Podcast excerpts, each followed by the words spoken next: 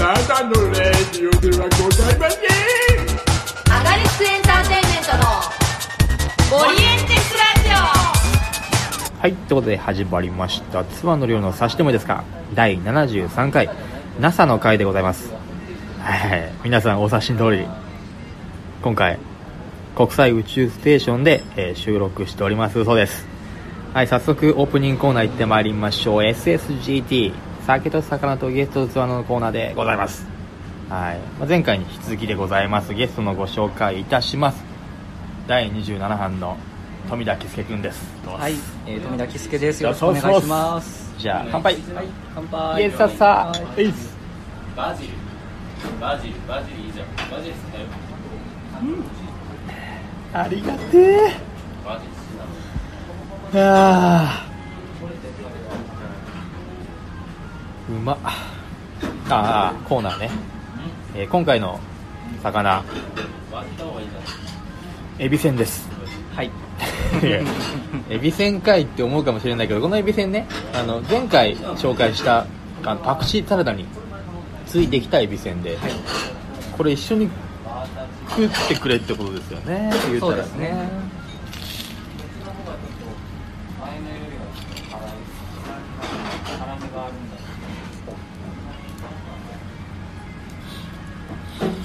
はいバカうま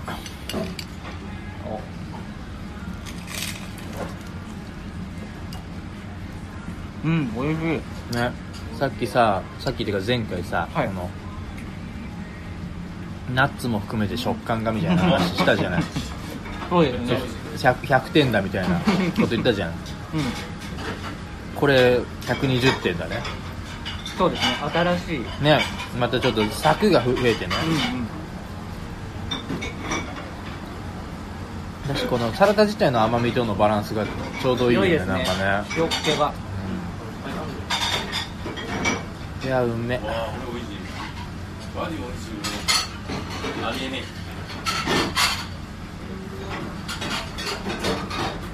いや沈黙前回はあれですよね最後あれかメトロノームの話して終わったんだそうですね。そうだそうだ。だから小村の命振り返るスペシャルみたいになってる。なりましたね。せっかくだからでもあれクリエイタートークしますよ。しますか？あれ今何言ってたっけ？あれか。フォトショーがフォトショーがすげえみたいな。フォトショーがすごいって話を。してたね。そうですね。でもなんかやっぱりこのいろんなことができるようになってきたじゃないですかその何でも、うんうんうんうん。例えばまあ撮ってない時に話してた 3D プリンターもそうだし、だからこそこう際立つものもあるよね。そうですなんかね。その機械とか技術の進歩ではできないものが見えてきたりもそうそう。だしますしね。何でもできるけど誰でもできるわけじゃないっていう、その誰でもできるわけじゃないっていうのはそのそれを使いこなせる云々っていうよりは、うんこのその人が何をするかしたいかみたいなものがうんよりこう広がっていく。そうですね。そういう意味でだから誰でもできるわけじゃないっていうのはなんか今まで以上に広がっていく感じがするよね。そうですね。本当に。あい。い意味でこう開かれてるうんうん。感じかもね。そのああの堀市の木彫りの木彫りの。木彫りの堀市の弟子になりたいの話もそうだけどさ、はい。あの技術ってさ言ったらこうまあ、これ別にいい悪いじゃなくてうん。もともとこうせ狭いというかそうですね。狭い道というか、っていうものだったかもしれないけど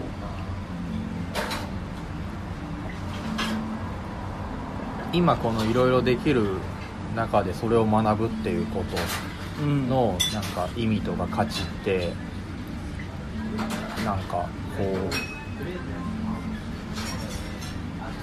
うなんだろうね。その技術が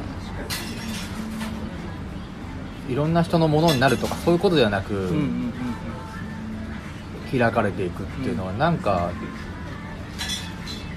ある気がして、そうですね、だからそのキスケがそれを学びたいって思う感覚ってさあのなんだろう。広がりじゃん。そうですね、うん。うん。うん。狭狭い方狭い方にそのどんずばりに向かっていくわけじゃないといううん。か感覚として、っていうなんかことなのかもなっていうすごく漠然としてるけど。いえいえいえ。ああ今ちょっと休んでる休憩そう。やっぱ内定されるのが一番でなんかわかんないけどなんだろうね。多分7月か9月にまた戻ると思う。なんかた高みをさ目指すばっかりが人生ではないなっていうのはなんか。前前回と変わったかな思うようになってきて、あのだから割引もできるし上善水のごとしっていう日本酒があってはい。その名前ってあの中国の老子の言葉から来てるらしいんだけどその、まあ、いい人生っていうのは水みたいに柔軟で争いを好まずん。低いところに流れとどまるものだみたいなあ意味らしくて。まあ、まあそこら辺に関してはまあいろいろ人それぞれ考え方があるし、うん。例えばその競争社会の否定とかってある意味ちょっと現代人にはなんだろうこう馴染みないというかそうですね。ね。高め合っていくみたいなのがさやっぱりうんあるしそういう感覚も俺もあるし、うんうん。それ自体の否定ではないけどなんだろうこう水の流れに自然にみたいな感覚って、なん。でまあなんか分かんなくないなというか。確かに確かにそうですね。水水ってさこう下ってって川になってさそこから海になってみたいな、うん。そういう開かれるみたいなことだったりとかあとはそうじゃないけど、まあ地面に深く浸透していって深く深く何かを育むみたいな、うん。うんそういう流れみたいなものがなんかあるじゃない？ありますね。それってなんかより高くみたいなこととは言ったら逆かもしれないけど、うん、でも真逆ではないなとも思うし、進むべき方向は同じですよね、まあ、高い高い低いはあれですけど、うん、というか例えば距離だったりとか、どこに向かっていくかっていうことなのかもしれないけど、うんうんなんかそれって特にこう何かを作るという時に必要な感覚なのかもなって思って。もなんかそうね競い方なのかもね。う、うんうんう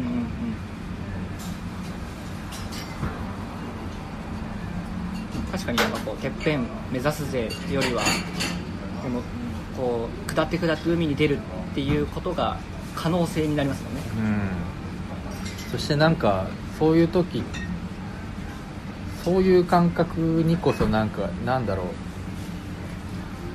こ孤独とか孤高ではないもの。うんうんうん。誰かがいてみたいうんうんな、はなんかある気がして。確かに。なんか一人の時間って大切だけどまあだし楽しくもあるけど、うんうんうん。でもそれだけだとちょっとやっぱきついなと思うし。そうですね、1000人にはなれないなって俺思うんだけど、うん。自分が、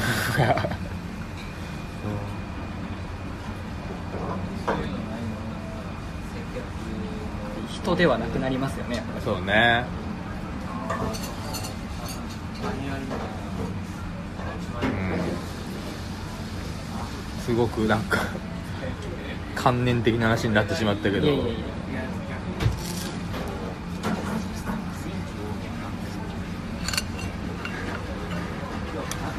でもだからまあちょっと話戻るけどその、古い技術でも新しい技術でもなんかそういうものとちょっと仲良くしたいなと思うよね、うんうん。それは本当にそう思います。ね。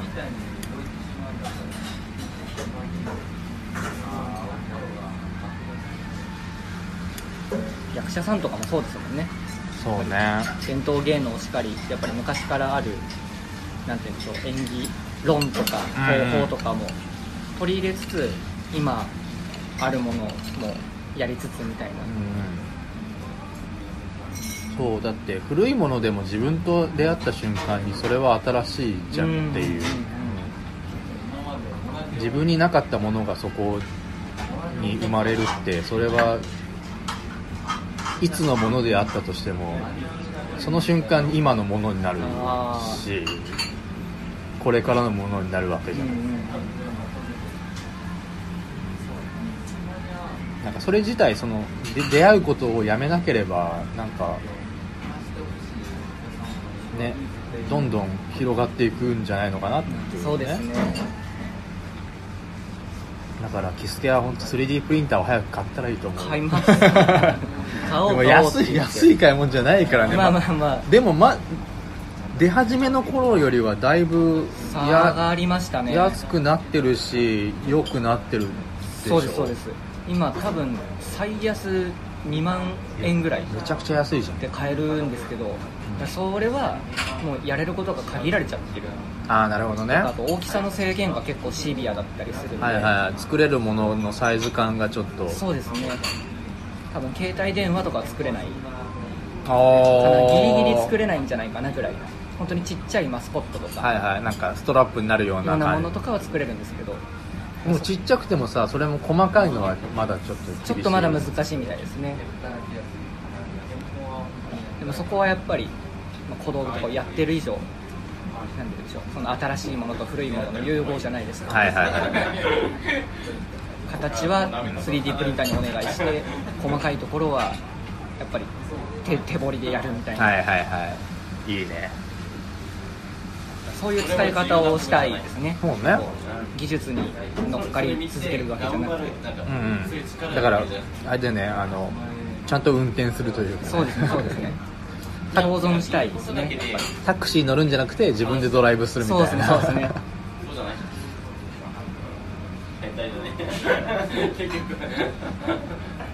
やでもまあおちょっと 3D プリンターはやっぱなんか未来感すごいよね。すごいですよね。ねなんか将来的にはコンビニに置かれるらしいですよなんか。なるほど。だそれで言ったら設計図じゃないけどそういうそうそう普通にだコピー機使う感覚でデータ持ってったらそこであの出力してくれるってことでしょ。なんかスニーカーとかは コンビニで買えるようになるらしいです。おなんかこの前どこかのブランドが 3D プリンターのスニーカーを出しててはいはだからできるぞっていう証明はもうされてて。すごいねから多分色は塗れないですけど例えばベースとなる色は決めててあとは形はこれでっていう指定をすれば欲しいものはコンビニで印刷できる時代になるらしいっていうのはどっかで聞きました。いだからチケットピアみたいな感じで。発見の感覚で印刷で靴が手に入るあそれすごいね。時代が来るらしいですよなんか。恐ろしいですよねねでもそんな遠い未来の話じゃないわけでしょ？多分そんな何百年も先ではないでしょうねすげえな。いやだってもう何百年何百年も先って言ったらもうその時にはもう一回滅んでっから俺らと 移住できそうですよねなんかそこまで行けば。他の星に、ね、他の星に。いや SF ちょっと今冒頭の NASA にかけました。おやるね。いえいえいえ。月行きたいですね。好きね。好き行ったことある？行きたいです。ねないよね。俺もまだないからさ。あの宇宙エレベーターみたいなさ。ああ。でも作り始まってるか作るのは決まりましたよね。みたいなね民間人の宇宙旅行が現実化だからまあ、ね、値段とかはあれだけど、よりね現実化するのはね。そうですね。そんな遠くもなさそうだよね、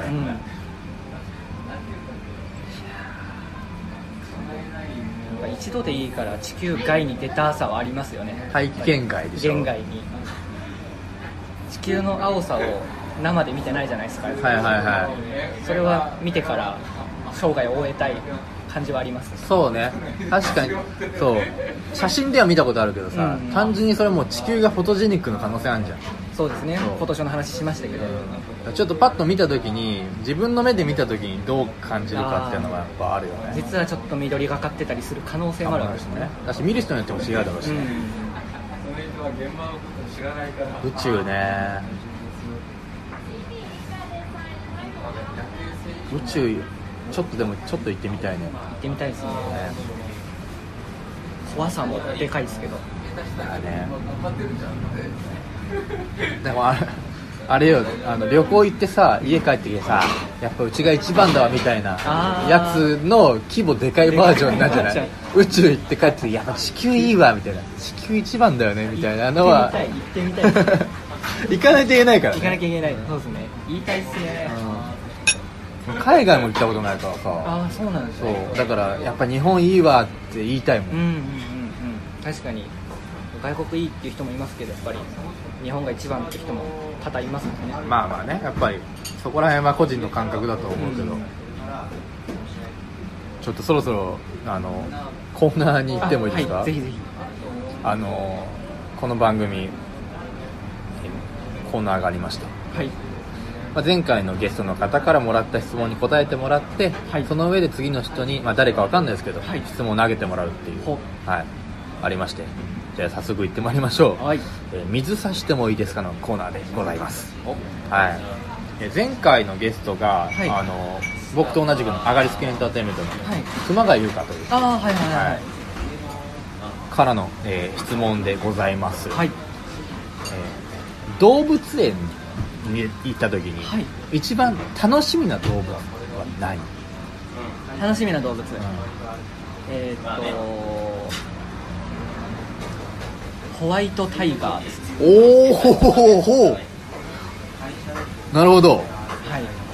これはもういるとこいないとこもちろんまあもちろんもちろん。どどこの？初めて見たのは多分富士サファリパークとかだった気がします 俺富士サファリパーク行ったことないんだよね。富士サファリパークにはそうかホワイトタイガーがいるんだ。いたと思います。ああれでしょ？富士サファリパークの富士サファリパークでしょ？車で回るやつサファリいいよね。ね。またちょっとこの普通の動物園と違うというか、多分この徒歩とか歩いて見れない動物がいるっていう。うんうんとあと距離感ですね。柵柵じゃないっていうことはいはい。でこう動物的にも広いところにいるから、うんうん割と伸び伸びうんそうですね。やってるみたいな、ホワイトタイガーか。そうまあちょっですねと希少種というか。そうですね。なんかこう猫科の動物すごい好きだなって最近はいはいはい。気づいて。でその中でもこうチーターめっちゃ好きなんですけうん、ど。おおでも最近なんかすごい僕虎柄の服をよく買う傾向にある今。あって、うん。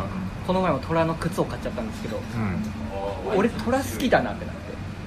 はいはいはでもあの普通の黄色い毛の虎も好きなんですけどホワイトタイガーっていいな。いはいはいはい。こうやっぱ黒と白ってさ、うん。なんだろう。対比として綺麗よね。うん。うんうんあ、まあ、黄色もいいんだけど、うんうん。黄色と黒もいいんだけどうんそうですね。俺結構好きなの。黄色と黒の,、うんあの色のバランスが。良いですよね。わかりますすごい。でも白と黒はいいね。うん。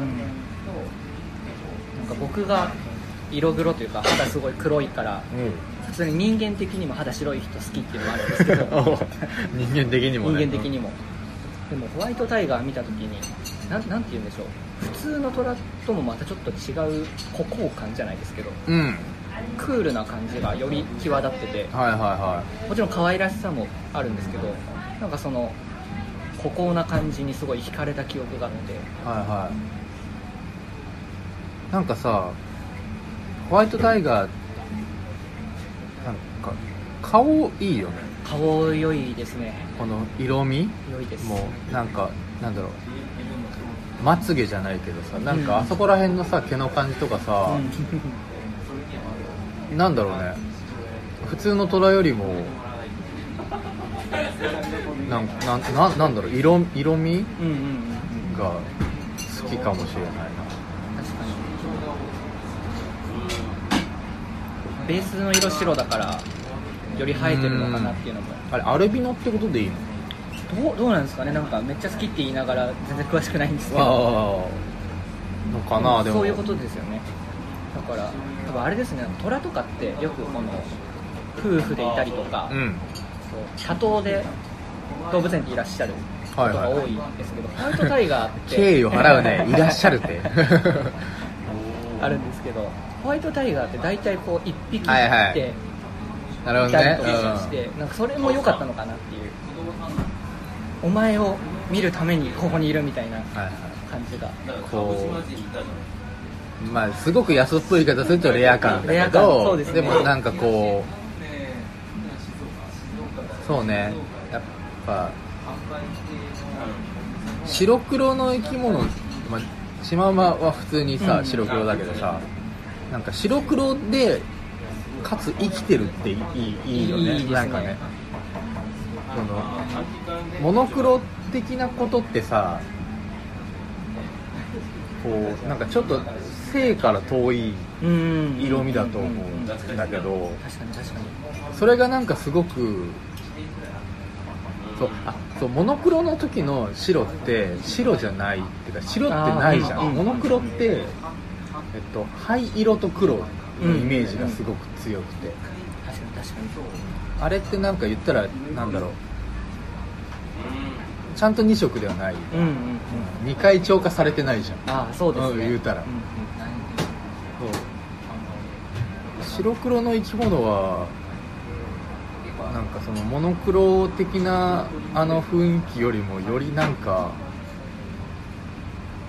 血が通ってる感じがうんうんうん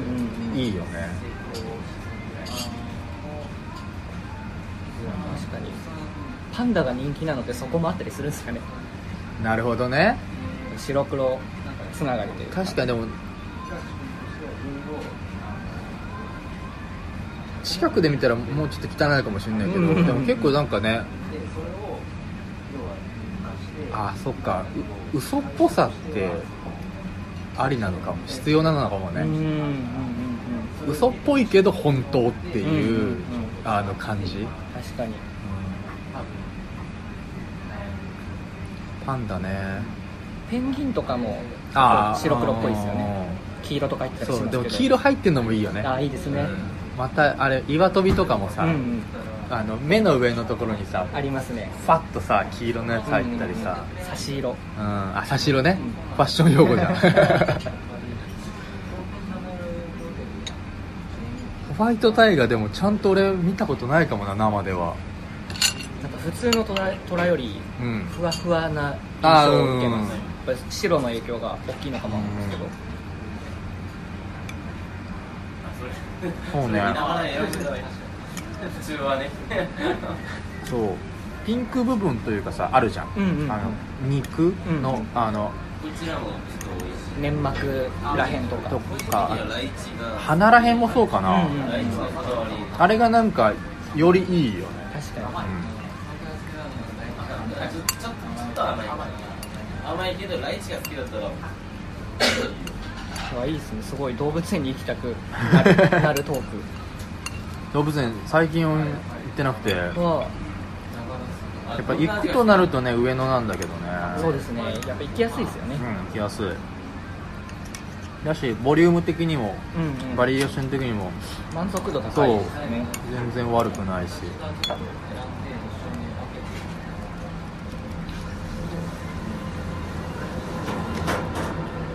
ファリパークでも行きたいな。いや楽しかったです。楽しいだろうよ、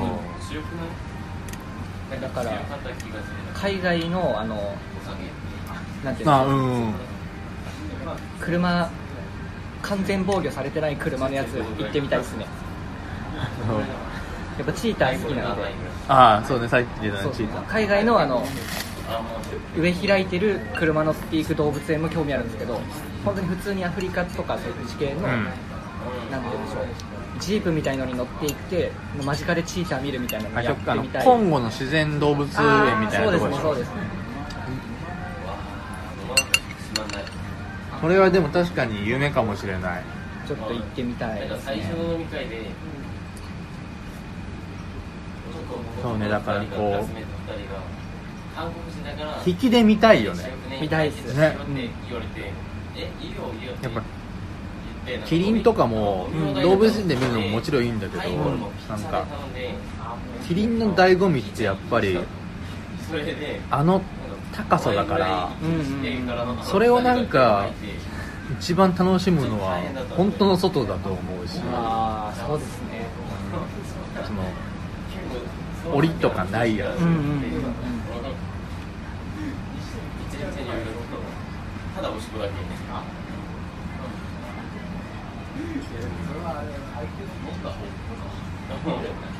そう動物園行くたびになんかゾウとかもそうだしキリンとかもそうかな。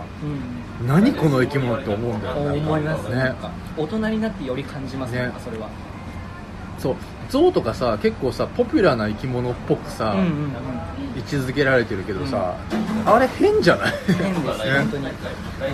悪い意味の変じゃなくて。そう変だよねいいいなんていうの逸脱してる感じゃないですけど。耳でけえし鼻長えしさ、お前どうしたっていうのがさいるじゃん。うんうんうん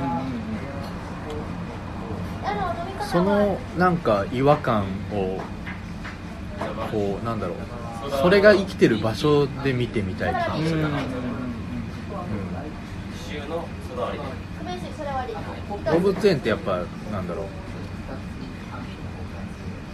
なるべくこのね動物行きやすいように、うんよりナチュラルにっていう自然のこういたなこう動物たちに対するホスピタリティみたいなのはうん。もちろんあるんだけど、でもそういうのない場所うん。がない場所っていうか限りなく少ない場所うんうんうん。で映像じゃなくあれを見た時にどう見えるのかなっていうのがすごい気になるんだよね。確かに。ああ多いですね想像できないところですねそうなんか動物園で見る象とか何頭かいるとするじゃん、うんうん複数の象に見えるけどうんでもうんうん自然で見ると象の群れに見えると思うんだよね。なんかその感じがあるかもしれない、覚えてる。連絡していいですねうんだいぶハードル高いけどね海外海外好き好きに行きたいから海外に行きたいになって。それで言ったらでも月行ってウサギみたいな。あいるいるらしいじゃん。あいるらしいですね。いや幼稚園児か。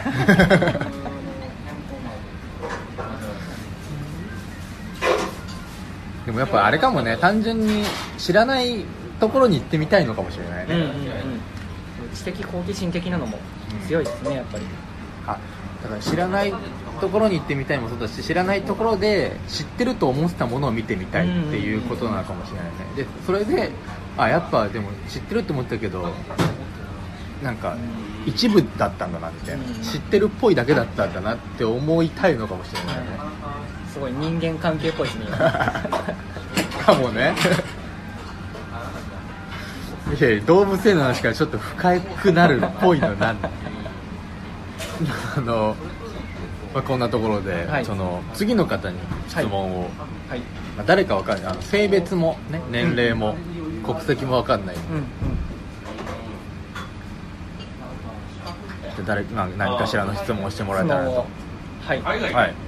かりました。とまあどなたになるかはわからないんですけど、は一応この前の話で火遊びの話をしてたんですけど、それのパンフレットでい、うん、こう質問コーナーみたいなのに答えるっていうのがありましたね。でその中に一つ「あなたの夢について熱く語ってください」っていうありましたね。項目があって、僕はこの夢について結構熱く語ったつもりなんですけど、うんはその次のゲストさんに関しましてはそのあなたの将来的な夢ないし目標をお熱く語ってください。おいい質問。で俺あのパンフレットの中ででもキスケの夢が一番なんかなんだろうびっくりしたっていうのもあるのかもしれないけどおおおおって思ったかも。お花屋さんですか？そう。なんかでもなんかいいなって思った。いやーもう本当にお花屋さんになれたらもうあとは何でも良いです。ぶん投げた。でもお花屋さんいいなって思うう。ん。そうあまあ、きっかけはすごい些細だったんですけど、なんかその小道具としてついてる現場が結構こうアイドルさんとかうん女優さんがたくさん出てらっしゃる現場で祝い花すごい届くんですけどその中に一人お花屋さん経営してる方がほ自分の好きな役者さんが出てたから自分で自発的に作って届けに来ましたっていう方がいらっしゃって花キューピッドだ。花キューピッドみたいな 人がいらっしゃって、うん。めっちゃいいなと思って。確かに。これはそれはもちろんその自分が応援してる役者さんに向けてだったんですけど、うん。僕的にはそこですごいなんて言うんでしょう。今こうやって一緒に演劇界隈でお仕事してる方たちが例えばすごい大きな劇場とか、その劇団としてすごいなんて言うんでしょう発展していったところになんだろう僕が経営してるお花屋さんからお花が届くとか、うん。うん僕自身もその方たちに自分で作ったお花を届けるってうん。なんて言うんでしょう演劇にすごい離れてはいるんですけど間接的に関われているかな。うっんていうところで仕事できたらすごいロマンチックなんじゃないかなっていう。いやでもすげえそれ見て俺はだからいいなと思って。嬉しいですそう。結構なんか俺もあのお花屋さん利用することがちょこちょこあるんだけど、家族の誕生日とか、うんあとその記念日とか、うん。まあ、さ直近だと母の日とか、うんうん。なんかこうね贈り物として何に使えるものではないじゃない、うんうんうん。そうですね。うん。でも綺麗じゃん。うん。これは本当に。うん。そうですね。それってでもすげえなと思って、うん。別に便利とかじゃないもの。分はちゃんともらえるんただ綺麗ということっていうのが、うんうん。あのそのなんだものの属性としてあって、うんっていう時にそれを送る送られるっていうその時の気持ちのなんかうん。所在というか動きみたいなのって、こうなんかいいなと思って、そそこに乗っかってるものというか、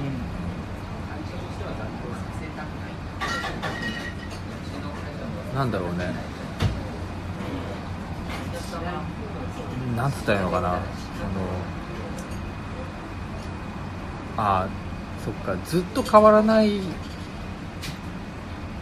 ものな気がしてそああのいつの時代にもあったのかなっていう、うんその、うんお腹空いたんだ。まあまあね。道端で見つけた綺麗な花を誰かにあるの渡したいっていうようなスタート視点がずっと同じ同じことで続いてるなっていうのがなんかお前お前に4店舗いいなというか。それをなんかより4店舗あるよ人に届けるということのそのあの仲介人というか、うん。メッセンジャーというか間を取り持つみたいな職業が花屋って考えるとなんかすごいいい仕事よね、ああいいですね。